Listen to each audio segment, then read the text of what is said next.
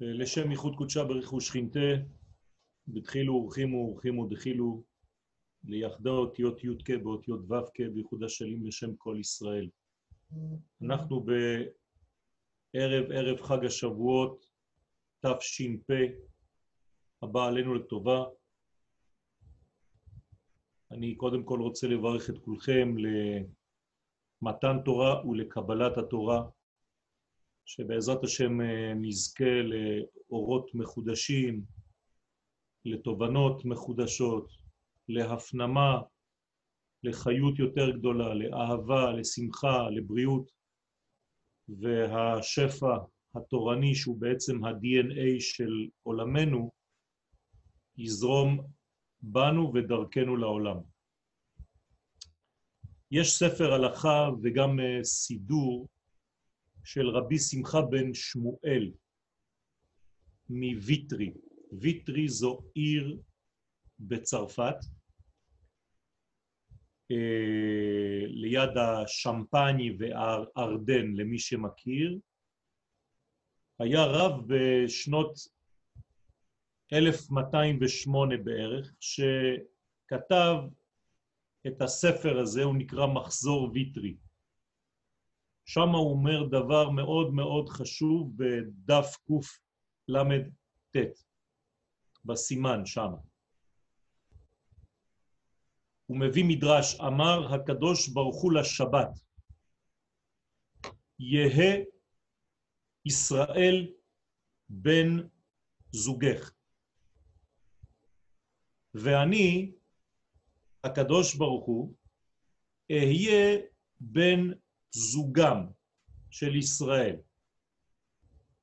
למה? שאין לי זוג בעולם, ואין להם, לישראל, זוג באומות.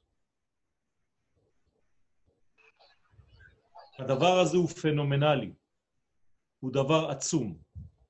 זאת אומרת שיש כאן הבלטה של החשיבות של הזוגיות הקיימת בין ישראל לשבת ובין הקדוש ברוך הוא לעם ישראל. כיוון שאין לו לקדוש ברוך הוא בת זוג בעולם, חוץ מכנסת ישראל. וגם לשבת אין בת זוג חוץ מכנסת ישראל. זאת אומרת שיש כאן בעצם מערכת יחסים מאוד חשובה, ואנחנו מבינים שהעולם הזה אינו יכול להגיע אל תיקונו בשום פנים ואופן בלי לעבור דרך הזוגיות.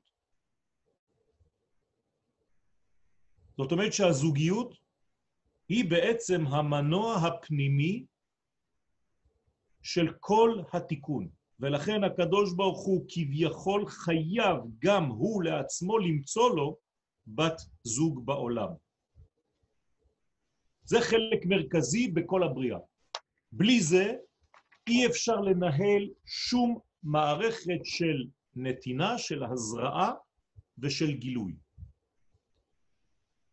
האמת היא שהזוגיות הזאת גנוזה כבר בפסוק הראשון בתורה, בפסוק של הבריאה.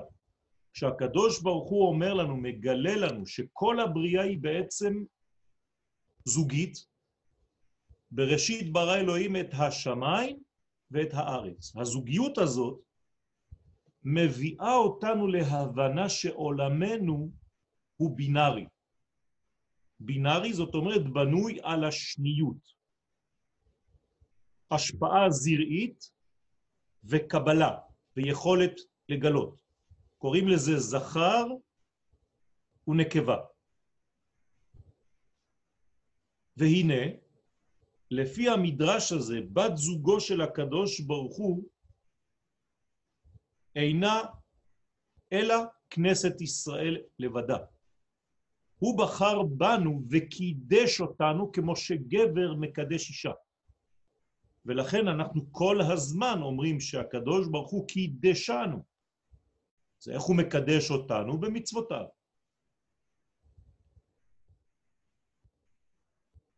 כשאני מקדש אישה, אני מקדש אותה בכסף, בשטר, בטבעת, בביאה, לא חשוב.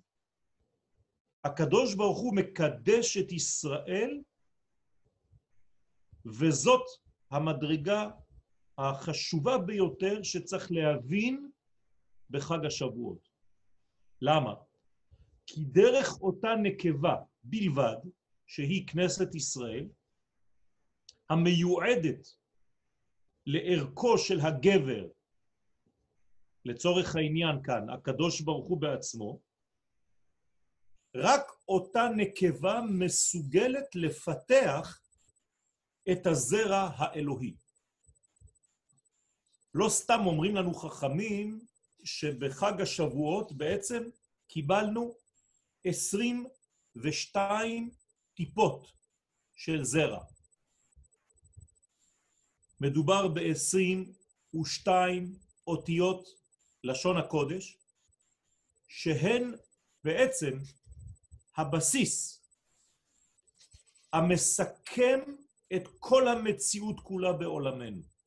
כל הצירופים גנוזים בתוך אותן טיפות, אפשר לומר שדרך אותן טיפות עבר הזרע האינסופי לעולמנו, ואיפה הוא מתפתח? בבטן של כנסת ישראל. הזוגיות הזאת באה לידי ביטויה הגדול במתן תורה. אנחנו יודעים שמתן תורה דומה, המימד הזה, המעמד הזה, דומה לחופה. אה, שלשום זכיתי לחתן זוג, וזה היה ממש בראש חודש, ברגע שעם ישראל, גם הוא היה בהר סיני. הגענו להר סיני, למרגלות ההר, בראש חודש סיוון. זאת אומרת, במשך שישה ימים המתנו למעמד הגדול הזה שלא ידענו מהו. כיוון שהוא לא היה, לפחות לא בתכנון שנאמר לעם ישראל. הקדוש ברוך הוא ידע את זה, הוא אמר את זה למשה, משה אמר לפרעה, אבל ביחס לעם ישראל זה משהו אחר. דרך אגב, זו נקודה מעניינת מאוד, שכשמשה מדבר עם פרעה כדי לצאת, הוא מדבר על פן דתי. אנחנו רוצים לצאת כדי לסבוח. אבל כשמשה מדבר עם עם ישראל, הוא מדבר איתו על פן לאומי. מעניין. כנראה שעם ישראל קונה פחות דתיות מאשר לאומיות, ואומות העולם אוהבות לקנות דתיות. חומר למחשבה. הזוגיות הזאת באה לידי ביטוי במתן תורה. לכן, אם חלילה אחד מבני הזוג אינו פועל את חלקו, החבילה מתפרקת ונגרם נזק רציני ומהותי ביקום בכלל. זה מה שמגלה לנו הגמרא במסכת שבת, דף 88, עמוד א', פ"ח עמוד א', שקבלת התורה האלוהית בידי ישראל הייתה לא פחות מאשר תנאי בלתי עקיף. למה? תנאי למעמדו של העולם בכלל, לקיומו של העולם בכלל. זאת אומרת שיש כאן תנאי שהקדוש ברוך הוא מתנה עם מעשי בראשית, אין עדיין ישראל בפועל, יש רק בריאה. הקדוש ברוך הוא לבדו בורא את העולם, והוא אומר לבריאה עצמה, תשמעי בריאה יקרה שלי, את עומדת בתנאי עד אותה תקופה שישראל עתידים לקבל את התורה בהר סיני. אבל אני מבטיח לך שיש כאן תנאי, ואם התנאי הזה לא מתקיים, הכל חוזר לעין. ולאפס. גם את, בריאה יקרה, לא תמשיכי להתקיים. אם ישראל, לעתיד לבוא, לא יקבלו את התורה. מי אומר לנו את הדבר הזה? רבי חזקיה. הוא מדבר בשם רש לקיש שם בגמרא, והוא, כדי להגיע למסקנה הזו שיש תנאי, הוא לוקח פסוק מספר שמות, פסוק י"ט. סליחה, פרק י"ט. הוא אומר, ויתייצבו בתחתית ההר. מלמד, כך אומר רבי חזקיה, שהקדוש ברוך הוא כפה על עם ישראל את ההר כגיגית, וזה התנאי, או שאתם מקבלים, או שבעצם שם תהא קבורתכם. יוצא לנו באופן בסיסי, וזה קצת ישמח את החבר שלי צוריאל, שלעם ישראל מבחינה קולקטיבית אין בחירה חופשית. שהרי אין לנו אפשרות לסרב. הוא כופה עלינו את ההר כגיגית מבחינה של עם. זאת אומרת שיש כאן, לא הייתי אומר דבר זר שיורד עלינו, שנוחת עלינו. אם זה היה דבר כזה, אז בעצם אנחנו מתבקשים לחיות דבר שהוא לא אנחנו, וזה לא בכלל הסגנון האלוהי. אולי בדתות האחרות יש כל מיני דברים שלא מובנים, תעשה ותשתוק. אצלנו התורה היא הצופן הגנטי. זאת אומרת, אין דבר כזה שאתה לא תקבל את התורה, כי אתה והתורה ואני זה הכל מכלול אחד, זה דבר אחד. אם אתה לא מקבל את התורה, אתה בכלל מוותר על עצמך. רטרואקטיבית, אתה לא קיים. כלומר, אין ישראל בלי תורה, אין תורה בלי ישראל, אין קודשא בריחו, כל הדברים האלה חד הם. לכן ויתור על אחד מהם כוויתור על כולם. לא תיתכן מציאות כזאת. ולכן, אומרת הגמרא שמה במסכת שבת, דרך אגב, זה מובא בשבת דווקא, העניין הזה של מעמד הר סיני, כיוון שקיבלנו את התורה בשבת. גם זה דבר בפני עצמו, שאין יום אחר בשנה שמסוגל לקשר את הרובד העליון לעולם הזה כמו יום השבת. כלומר, יום השבת בימים זה כמו עם ישראל בעמים. או יום השבת או יום הכיפורים, שזה היינו הך, כיוון שגם יום הכיפורים נקרא שבת, שבת שבתון. למה אני מזכיר עכשיו את יום הכיפורים? כיוון שהלוחות השניים ניתנו ביום הכיפורים. זאת אומרת שתמיד כשהקדוש ברוך הוא יורד במרכאות ומתגלה בעולמנו, זה ביום השבת.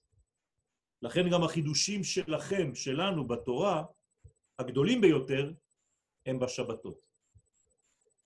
שם ניתח, ניתן בעצם לפענח את הצפנים שקשה לפתוח אותם בימות החול.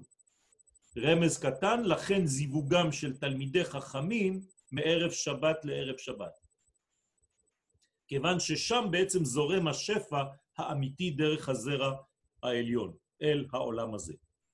ולכן הגמרא אומרת שם, בשבת, שאם לא היינו מקבלים את התורה, היה העולם חוזר למצב של תוהו ובוהו. מה זה המצב הזה של תוהו ובוהו? לפי תורת הקבלה, היה שלב שקדם לעולם שלנו, שהוא עולם התיקון. והשלב שקדם לעולמנו נקרא בשם עולם הנקודים. החזרה שהקדוש ברוך הוא מזהיר שעם ישראל, אם הוא לא מקבל את התורה, העולם יחזור לתוהו ובוהו, כפי שאומר רבי חזקיה שם בגמרא, פירושו של דבר שהעולם יחזור למצבו שקדם לעולם התיקון, כלומר לעולם הנקודים. שם, מה קרה בעולם הנקודים? שבירת הכלים. ולכן הוא נקרא עולם הנקודים, כיוון שלא הייתה ראייה גלובלית. הכל היה נראה כנקודות של אינן מחוברות אחת לשנייה. על ידי ובעקבות שבירת הכלים הזאת שבעולם הנקודיים, התהוו בעולם העתידי כל כוחות הקליפה והצד האחר, הסיטרא אחרא.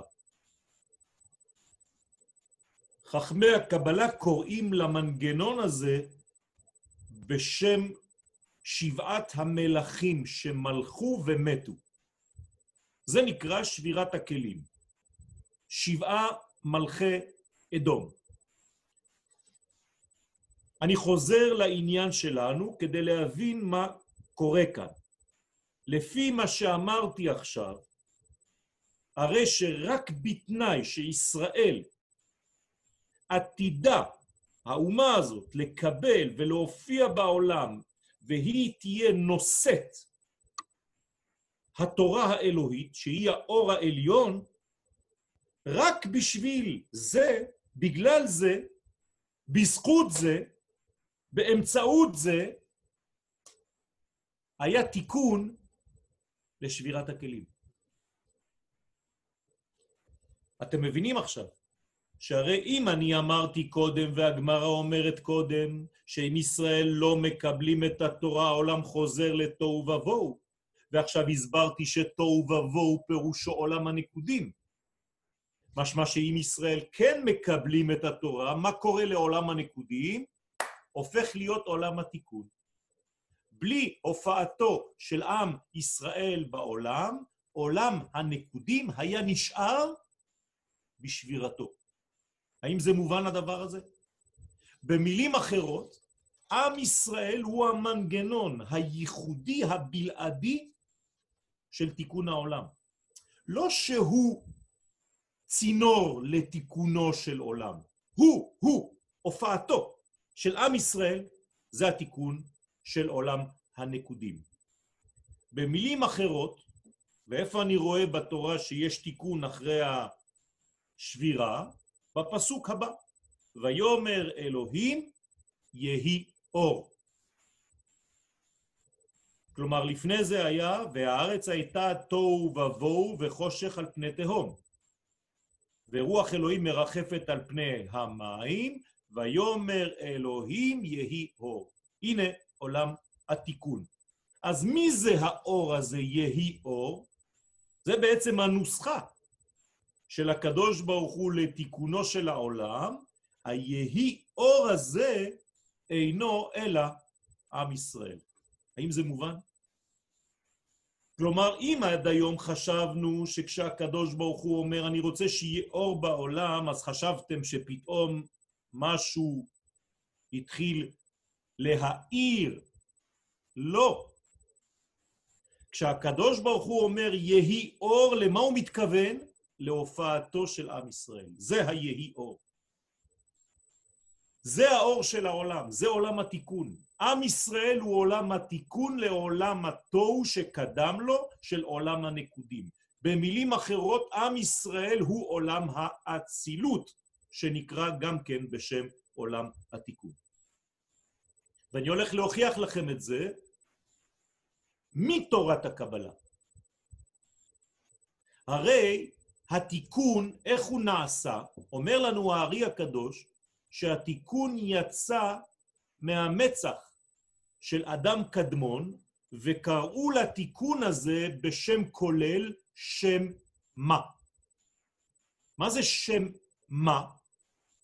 זה שם של הקדוש ברוך הוא, מה שמעניין אותנו כרגע זה שמה, מ"ה, זה 45. ו-45 זה בגמטריה אדם. ומי נקרא אדם במציאות? עם ישראל בלבד. אומות העולם אינן נקראות אדם. ככה אומר לנו רבי שמעון בר יוחאי עליו השלום על פסוק ביחזקאל ל"ד. מה אומר הפסוק שמה? ואתן צוני, אתם הצאן שלי, אומר יחזקאל הנביא, צאן מרעיתי, אתם המרעה שלי, אדם אתם אני אלוהיכם נאום אדוני אלוהים. אומר רבי שמעון בר יוחאי, הקדוש ברוך הוא מתבטא בצורה מאוד מאוד ברורה למדי. אדם אתם. לימד רבי שמעון בר יוחאי בבבא מציע דף 114, אתם קרויים אדם, ואין אומות העולם ועובדי כוכבים ומזלות קרויים אדם. עכשיו אני חוזר לעניין שלנו. אם התיקון של העולם מופיע על ידי שם מה שהוא אדם, ואדם זה עם ישראל בלבד, אז מי זה התיקון של העולם? זה עם ישראל. תגידו לי איזו גאווה.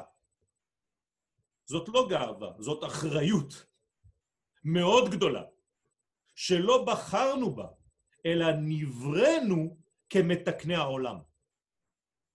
רבותיי, זה סוד עצום. אם אתם הולכים לחג השבועות בפחות מההפנמה של העניין הזה, עדיף לישון. חבל. כי אתם לא מבינים, אתם תיכנסו לתורה קטנה, מצומצמת, של איזה דברי, של איזה דבר תורה בין מנחה לערבית. אתם לא מבינים מיהו עם ישראל במציאות הזאת. זאת אומרת שכל התיקון של העולמות, תיקון העולמות, העובדה שבגללה אנחנו כאן, זה ישראל. ישראל הוא בעצמו ה"ויהי אור" של העולם. ובלי עם ישראל, הכל חוזר לתוהו ובוהו וחושך.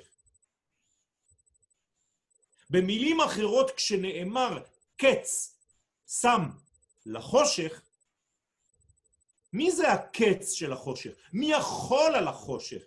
מי יכול לכבות את החושך, הייתי אומר? מי הוא האור המודלק בעולם? עם ישראל, כיוון שהתורה והוא וקודשא בריחו אחד הם.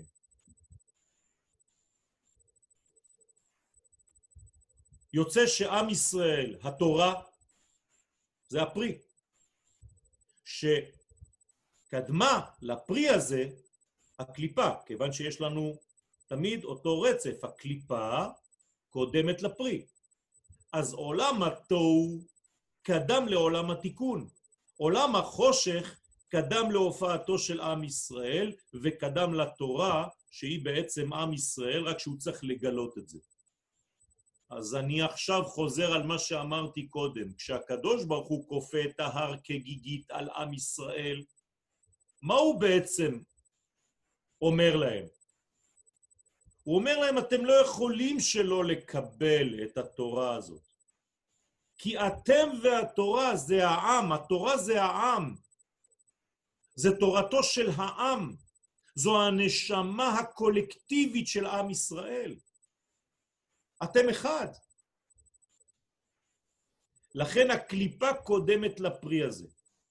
והתנאי האלוהי שהקדוש ברוך הוא התנה עם מעשה בראשית היה שאם ישראל אינו מקבל את התפקיד הזה, לא מבין אותו, אז חסר אור כדי לגרש את החושך מן העולם. כלומר, אין מי שיתקן את מצב התוהו שקדם. במילים אחרות, כל העולם קיים בתנאי. עומד, תלוי ועומד. אם עם ישראל בדור ה-26 לבריאת העולם, בדור ההוויה, לא מקבל את תפקידו, אין עולם, העולם חוזר לתוהו ובוהו. העולם חוזר למצב של עולם הנקודים, כיוון שאין דבק בין כל הנקודות. יוצא שעם ישראל הוא לא סתם עם התיקון, עולם התיקון, האור של העולם, ותורתו אורייתא, אלא הוא הדבק המכנה המשותף בין כל הפרטים של המציאות. לכן כל הזמן אני אומר לכם וחוזר ומדגיש בסייעתא דשמיא, בלי להבין את זהותנו כאומה, יכול להיות שגם מחר בלילה אתם תלמדו תורה, אבל ההוא אמר ככה, והרבי הזה אמר ככה, והרב הזה אמר ככה. חבל. חבל. אתם סתם תצטטו כל מיני מקורות בלי הבנה עמוקה של הדבר הזה. כאן אני נותן לכם בסייעתא דשמיא את היסוד הפנימי שאם הוא אינו קיים, אין שום דבר. לא מתן תורה ולא כלום. לא לשכוח שמתן תורה זה בעצם חזרתו של הבורא לבריאה. ודרך מי הוא חוזר? דרך עם ישראל בלבד. כיוון שזו בת זוגו, והקדוש ברוך הוא אינו יכול להפרות אישה אחרת מאשר בת זוגו, כי היא, בת זוגו, נושאת את תיקון העולמות. עכשיו אתם מבינים למה מאדם קדמון, עכשיו זה מונחים של קבלה, רק מהטבור שלו ולמטה מתחיל עולם האצילות. כי זה בעצם ההיריון של עם ישראל שגונז בתוכו, מכיל בתוכו את העובר שהוא בעצם עולם התיקון. ואם אין אור כזה לגירוש החושך, אז חז וחלילה הכל שב למצב הקודם של עולם הנקודים, שהרע, שההסתר, משתלטים על העולם. ואז יש ריבוי של חושך על האור, ואז לא עשינו שום דבר. יוצא שישראל ואורה של תורה הם יחד סוד השם הקדוש. עכשיו אני מוסיף לכם שם חדש, שדי, שין, דלת, יוד. איך הגעתי למסקנה הזאת? שישראל והתורה הם בעצם ביחד השם הזה, כיוון שהבורא כשהוא ברא את העולם, הוא קבע גבול, שאמר לעולמו די. למה הוא אמר די בדיוק? להתפשטות החושך, להתפשטות הגשמיות. כלומר, אם הקדוש ברוך הוא לא היה עוצר כביכול את מהלך הבריאה, הבריאה הייתה הולכת ומתגשמת יותר ויותר, עד שהגשם, החומר, החומרי, הגס, היה כל כך מגושם בלי הפסקה, ששום כוח של אור לא יכול היה בעצם להשתלט עליו. ואז החומר הוא היה שולט בעולם, ההיעדר, החומריות, הגסות. לכן אומר הקדוש ברוך הוא לעולמו די, שדי. ומי זה השדי הזה? עם ישראל והתורה. עם ישראל הוא הדי לחושך. עם ישראל הוא הדי לחומריות גסה של העולם הזה. עם ישראל הוא הדי למוות. רק דרך עם ישראל, באמצעות עם ישראל, יש תקווה לעולם.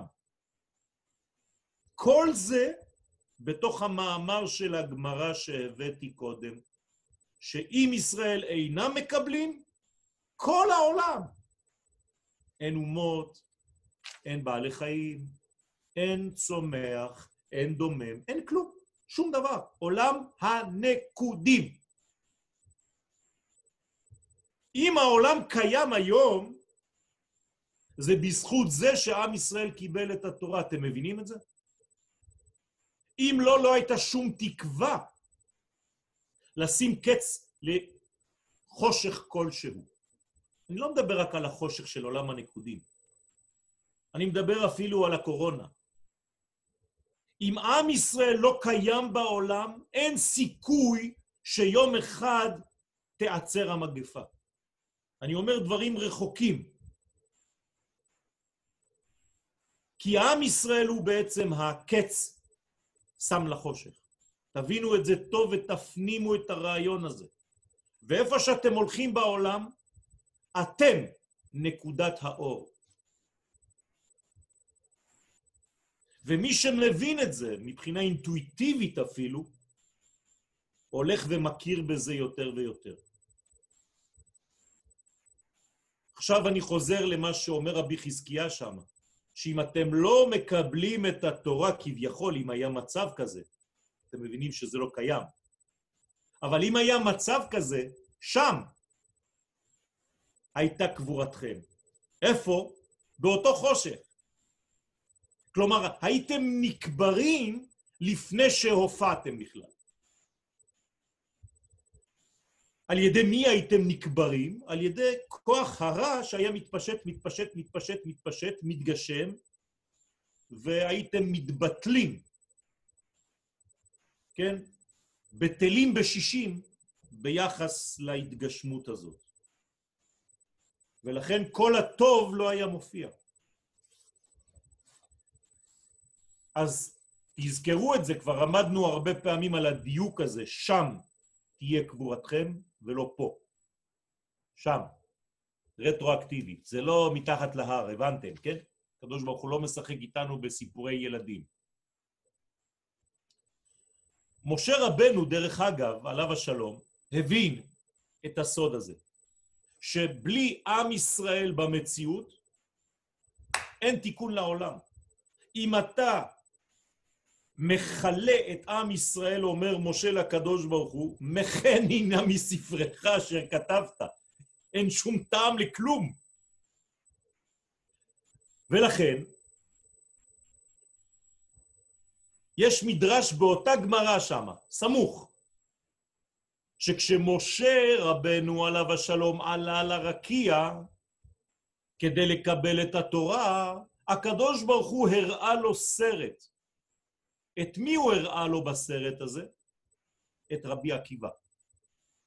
מה היה עושה רבי עקיבא בסרט של משה רבנו? משה לבד בסרט, הוא לבד בקולנוע. והוא רואה את רבי עקיבא נותן שיעור, ומשה מסתכל ימינה ושמאלה, אין אף אחד, והוא אומר, איזה בושה, אני לא מבין כלום. על מה רבי עקיבא מדבר? אני, משה, אני לא מבין את התורה הזאת. אומר משה לקדוש ברוך הוא שמסתכל עליו, תגיד לי, הקדוש ברוך הוא, באמת, עם כל הכבוד, יש לך בן אדם כזה ואתה נותן תורה על ידי? אומר לו הקדוש ברוך הוא, תסתכל, מה הוא עושה הרבי עקיבא הזה? אומר לו, משה, מה שאני רואה זה שהוא קושר קשרים לאותיות. מה זה קושר קשרים לאותיות? משה מתחיל להבין שרבי עקיבא הוא בעצם מעולם אחר שלא שייך לו. אם רבי עקיבא קושר קשרים לאותיות, משמע שהוא עוסק בתיקונים. הגרביים קרועים, אז עושים תפר. רבי עקיבא קושר את הכתרים של האותיות, כנראה שמשהו הלך לאיבוד, ורבי עקיבא הלך ומחבר בחזרה את האור לאות, לכלי הזה. ואז הקשירה הזאת לאותיות, היא מופיעה היום בספרי התורה שלנו בצורת התגים. מה זה תגים? כשאתם מסתכלים על האותיות, אתם רואים למשל אות, ולמעלה יש קו עם נקודה. וזה סודות גדולים. אומרים לנו חכמי הקבלה, התגים האלה זה בעצם צינורות של אור שמחברות נקודה עליונה מעולם עליון לאות הזאת, כדי שהאות הזאת לא תמות.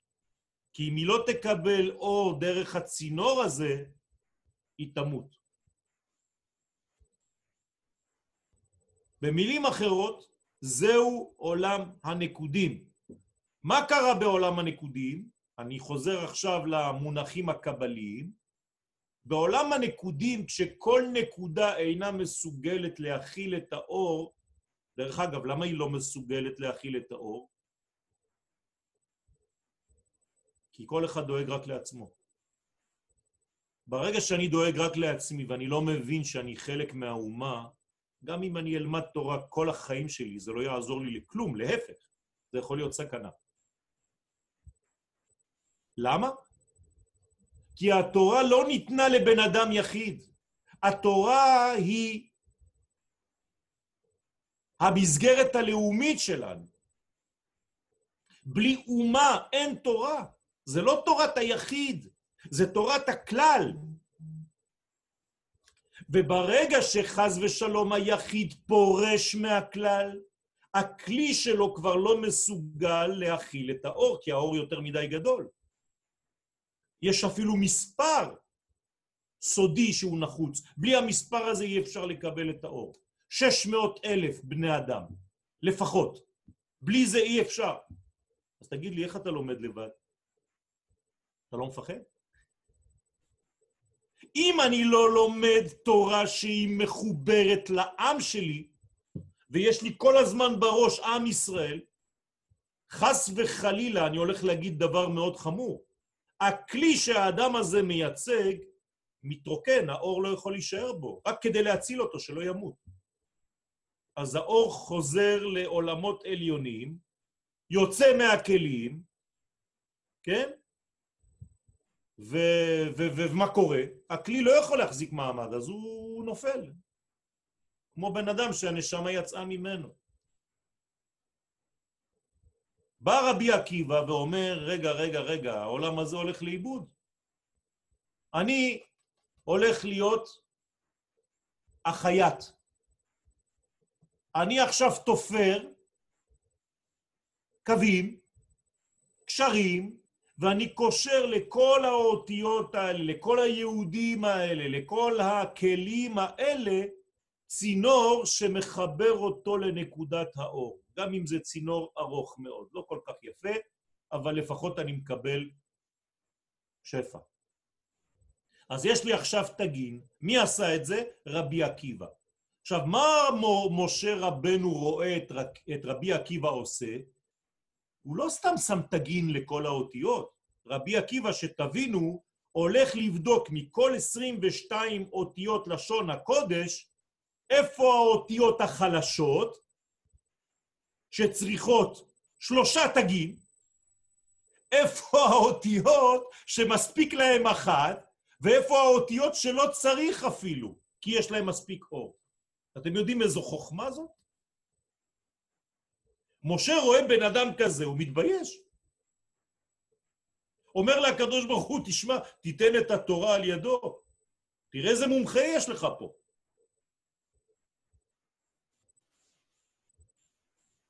אני רק רוצה להזכיר לכם מה קרה, תסלחו לי מי שלא למד מספיק את הפנימיות, אבל כדי להבין את העניינים, כשהכלים נפלו, הם נפלו לעולמות שמחוץ לעולם האצילות. כלומר, לעולמות חיצוניים, לבריאה, ליצירה ולעשייה.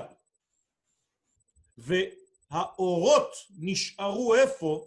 במקום שלהם. האורות לא נופלים, האורות נשארו בעולם האצילות. מה הם עושים שם האורות? הם דואגים לכלים של עצמם שנפלו. עכשיו, הכלים נפלו רחוק, שלושה עולמות למטה, והאור מנסה כל הזמן להסתכל על הכלי שלו מרחוק ולכוון עליו, לתת לו אורות. עכשיו אני מצייר לכם את התגים. אני נמצא בעולם האצילות, באור, אני מושך חוט עד לכלי, עד לאות, ואני מעביר דרך הצינור הזה את האור מרחוק על האותיות שהם הכלים. ולכן רבי עקיבא היה כל כך חכם שהוא ידע לאיזה כלי חסר כמה וכמה אור. איך זה שהוא ידע את זה ומשה לא? כי משה לא נולד, לא נברא בכלל בעולם של בעיות. משה נברא בעולם של טוב. משה הגיע לעולם כשהעולם היה כבר בתיקון. רבי עקיבא, והגמרא דואגת לספר לנו את זה, שעד גיל ארבעים הוא לא היה סובל תלמידי חכמים, היה שונא אותם.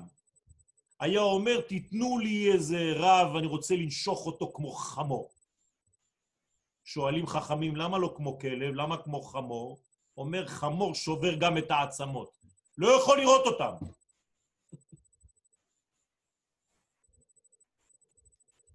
אתם יודעים למה? בגלל שהם דואגים כל אחד לעצמו והם לא מבינים את מה שאני, רבי עקיבא, עכשיו מבין. אוי ואבוי, מה אני אומר כאן? אוי ואבוי. שהשם יסלח ויפקח עינינו. כשהחמור נושך הוא נושך ושובר, וזה רמז לשבירת הכלים. רבי עקיבא אומר, אני מכיר את העולם הזה, אני גדלתי בשכונה הזאת. אני עשיתי תשובה, וכשעשיתי תשובה התחלתי לתקן את עולם הנקודים. וכיוון שהתשובה שלי הייתה תשובה באהבה, אז אפילו הזדונות הפכו לזכויות, אפילו השבירה הפכה להיות חלק מהתיקון. ולכן התורה היא בעצם, איך קוראים לה?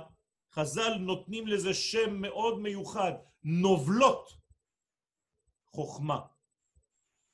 מה זה נובלות חוכמה? האורות שהיו, האורות הגדולים בעולם האצילות של אבא ואימא, שלא נשברו, שם לא הייתה שבירה אצל אבא ואימא, אבל הייתה נפילה. לאן? לתחתית העולם הראשון, עולם האצילות. זה נקרא נובלות חוכמה, ומאותה חוכמה שנבלה ונפלה, נבנה פרצוף. הפרצוף הזה נקרא יעקב. משם נולד יעקב, רבותיי. וזה סודה של התורה שבכתב. זה נקרא תורה. ולכן כתוב ויקם עדות ליעקב, ביעקב, זה התורה, תורה זה יעקב, זה אותו דבר. נובלות חוכמה, תורה. ככה אומר המדרש בראשית רבה, מ"ד. כלומר, הירידה של האורות הגדולים שהיו בהתחלה בעולם האצילות, של אבא ושל אימא, של המוח הימני והמוח השמאלי, שנפלו לתחתית האצילות, זה מה שגילה את התורה, שהשורש שלה בחוכמה. דרך אגב, תורה כזאת היא למעלה מהשגה. ורק על ידי ירידה של החלק התחתון של המדרגות העליונות האלה, מה שנקרא אחוריים של החוכמה, החלק התחתון של החוכמה, אז נעשה החלק הזה שנקרא יעקב, קומה שכן אפשר לקבל אותה. אני מקווה שזה לא מדי מסובך. אני רק רוצה שתבינו, כיוון שאנחנו עוסקים במתן תורה, מאיפה התורה יורדת. מה, אתם חושבים שהקדוש ברוך הוא זרק לנו ספר מהשמיים? מה זה התורה הזאת? מה אתם לומדים בכלל? אז אני רוצה להסביר לכם, אתם לומדים נובלות של החוכמה העליונה. וזה מה שמשה ראה שרבי עקיבא היה דורש בנובלות החוכמה. כלומר, שבלי השבירה לא היו בכלל ההלכות האלה מתגלות בעולם. לא צריך את כל זה. ורבי עקיבא בא והתחיל לעשות תיקונים. לכן רבי עקיבא זה האבא שלנו, של התורה שבעל פה, רבותיי, לא לשכוח. כל התורה שבעל פה זה רבי עקיבא. זה עם ישראל. משה רבנו בעולם שאין בו משברים. כשיש משבר, אה, משה כבר לא יודע כלום, זה נקרא ויפול על פניו, על הפנים. אין מה לעשות במשברים. אהרון יודע לטפל במשברים. רבי עקיבא יודע לטפל במשברים, כי הם היו שם, כי הם היו למטה. ולכן רבי עקיבא העלה את עולם הנקודים לתיקונו האמיתי. כי הוא בעצמו, רבי עקיבא, שייך ביסוד שלו הפנימי לאותו עולם הנקודים. כמובן שהוא עשה תשובה והפך את עולם הנקודים, גם הוא בעצמו היה נקודה בפני עצמה, הפך את עצמו לתורה שלמה, לעולם התיקון. משה רבנו שורשו במקום שנקרא יסוד דאבא. וביסוד דאבא, חברים יקרים, תקלטו את זה פעם ולתמיד, ביסוד דאבא אין אחוריים. לא קיים המושג אחוריים של היסוד הזה. זאת אומרת שמשה לא יודע מה זה האחוריים.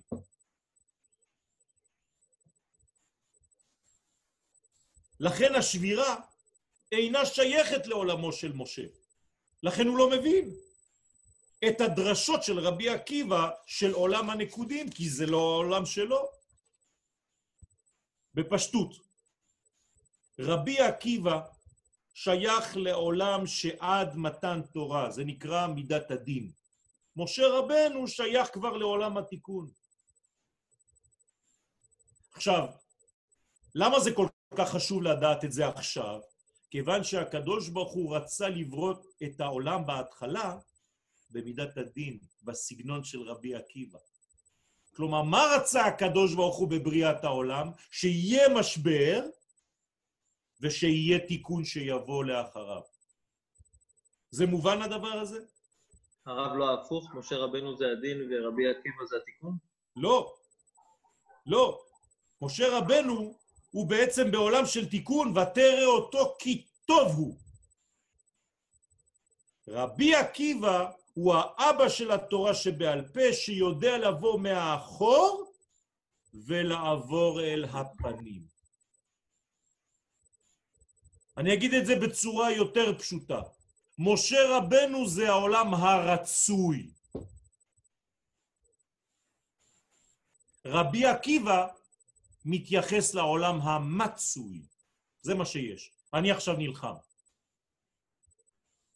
כמובן שצריך את שניהם. לכן רבי עקיבא מאפיין את המעבר הזה מהשבירה לתיקון. דרך אגב, לא רק באורות, גם בכלים שלו. באורות ראינו שהוא היה דורש טילי טילים של הלכות, בגוף שלו, הגמרא שם אומרת דברים מאוד מאוד חמורים, שסרקו את בשרו במסרקות של ברזל, עד שזה נעשה בשר טחון, ומכרו את הבשר שלו באטליז.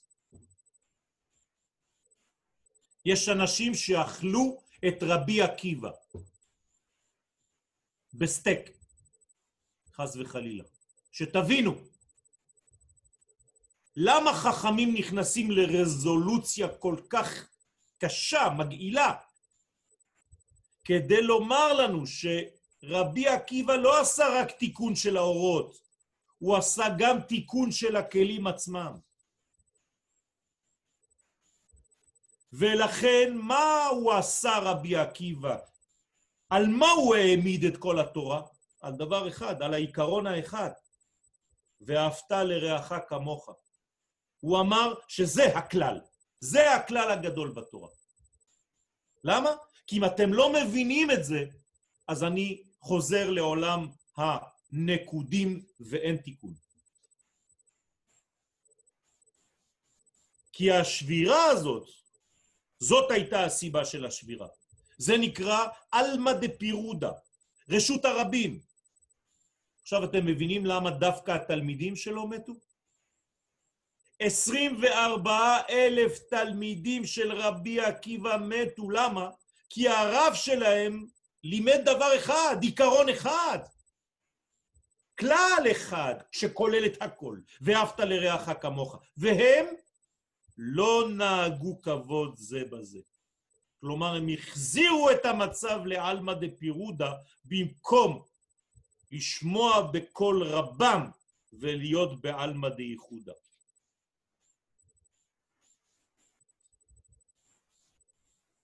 עכשיו, למה התורה ניתנה למשה דווקא? כי עברנו כבר את כל התיקון.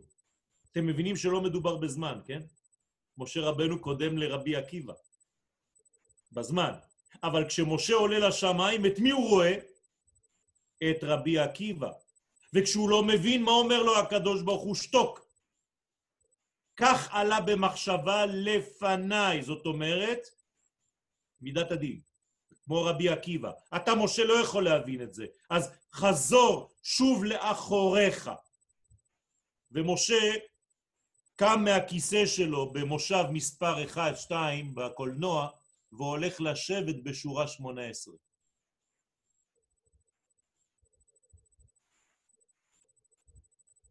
כלומר, מה אומר לו הקדוש ברוך הוא? אם לא תשב שם בסוף, לא תבין את מה שהיה באחור, כי אתה בן אדם של פנים.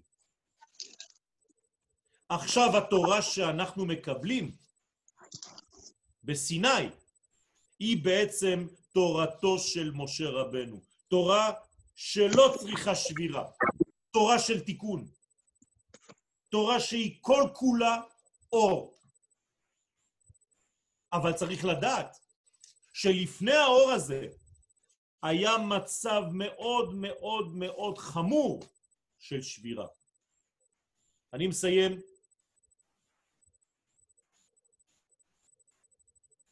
בהבנה הזאת, שנבין בעזרת השם, שללמוד תורה זה בסדר גמור, זה חשוב מאוד, אבל לא סתם, לא סתם לשחזר ולהעתיק, ההוא אמר והוא אמר ושם כתוב ושם כתוב ושם כתוב. זה רבותיי שיעורים של עשר דקות. זה לא זה. אנחנו מחויבים לחדור לעובי הקורה של התורה. הקדוש ברוך הוא דורש מאיתנו להבין את הפנימיות, כדי שאתה תשתנה כשאתה לומד ועוסק בתורה. לא שיהיה לך אינפורמציה שבאה לך מבחוץ. וכדי להשתנות, צריך שהתורה תהיה חקוקה בתוכנו. זה השיעור ששלחתי לכם בעזרת השם, שתלמדו, אם אתם חפצים כמובן בדבר הזה, בליל התיקון של שבועות. וקראתי לשיעור הזה חירות על הלוחות. שאם אתה לא חירות על הלוחות, אז מה אתה עושה? תגיד לי, מה אתה עושה? אתה חושב שאני צריך אנשים שישבו ויזוזו ויעשו תנועות ויגידו שהם לומדים? אני רוצה לתקן עולם. אני חפץ בתיקון העולם, אני חפץ בהבאת אור לעולם.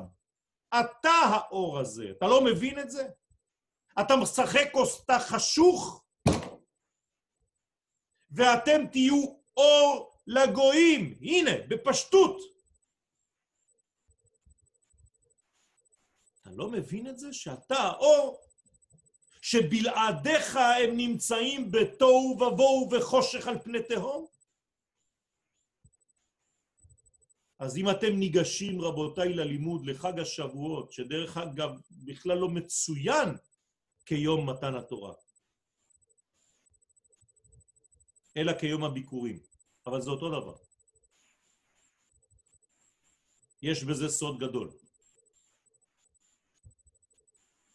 מי שמסוגל להביא את מה שיש לו הכי טוב, את הראשוניות שבו, ולתת אותה למישהו אחר ולא לשמור אותה כאגואיסט, הוא יכול לקבל. בעזרת השם, נזכה להבין שיש כאן שתי בחינות. יש את התורה עצמה, אבל יש את נותן התורה. ולפני נותן התורה יש את הנותן. ברוך אתה השם נותן. תשכחו את כל השאר. הלוואי ויגידו עליי, אשריך, הנותן.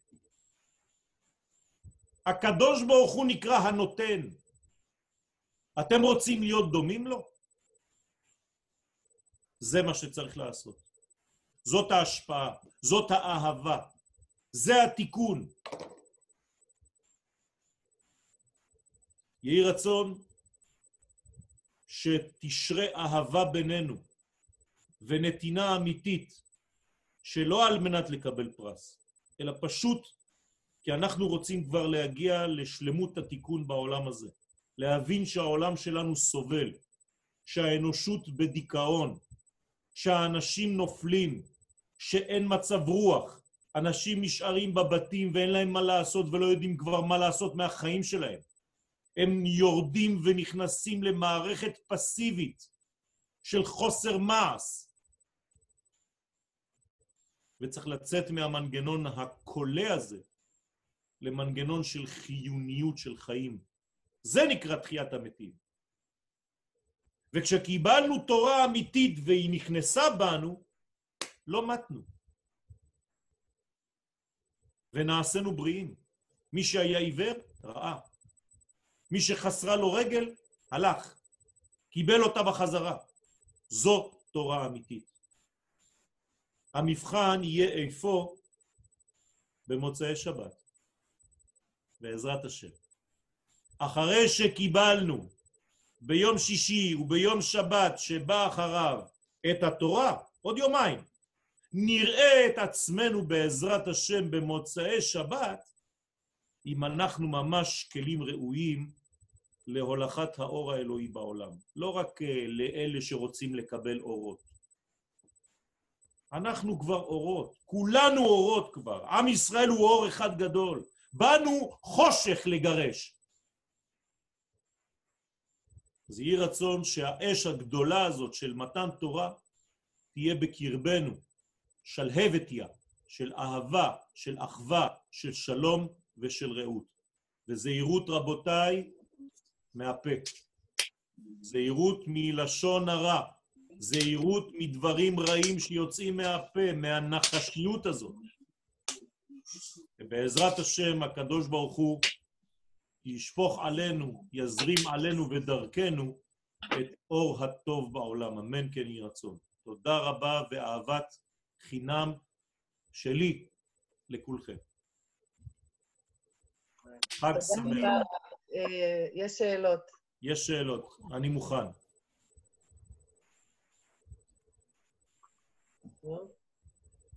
תפתחו את המיקרופונים. מי שכתב בצ'אט מוזמן.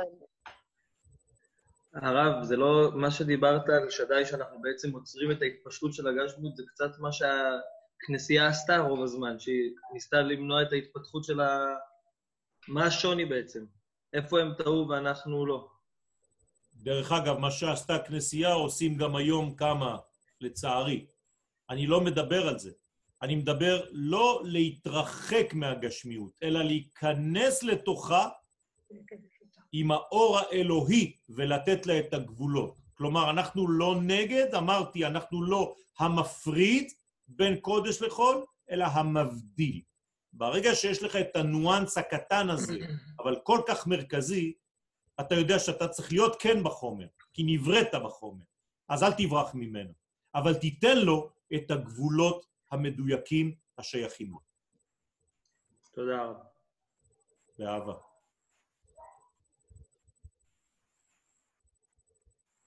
Que Dieu te bénisse, כתבו לי בצרפתית, אז uh, אני לא יודע מי זאת, אז אני, אה, אני הסייג. אז גם אני מברך אותה, שהקדוש ברוך הוא יברך גם אותך. תודה רבה, אני. אה, אפשר לבקש בבקשה לרפואת יוסף בן רינה רוניה, יצחק בן גאולה, ראובן אליעזר בן שמחה. הרב אל נא רפן עליהם, אל נא רפן עליהם, אל נא רפן עליהם, שבעזרת השם יקומו מכל ים ואור התורה יעמיד אותם כמו שהיה בהר סיני. אמן. תודה לכולכם, ברכת השם עליכם, אחשוב עליכם, אה, איך מגיעים לשיעור שהרב שלח לחג. אה, תתקשרו לאסנת והיא תיתן להם, לכם. בעזרת השם. תודה רבה, תודה רבה לכם, וממש תודה אה, רבה. חג. שמח. נעמתם לי מאוד. תודה, תודה. חג שמח, הרב, תזכה לשנים רבות. אמן. כיף לראות את פניך. בעזרת השם. נראה את פני משיח יותר חשוב מהפנים שלי. פעמי, פעמי. תודה, תודה רבה. תודה רבה.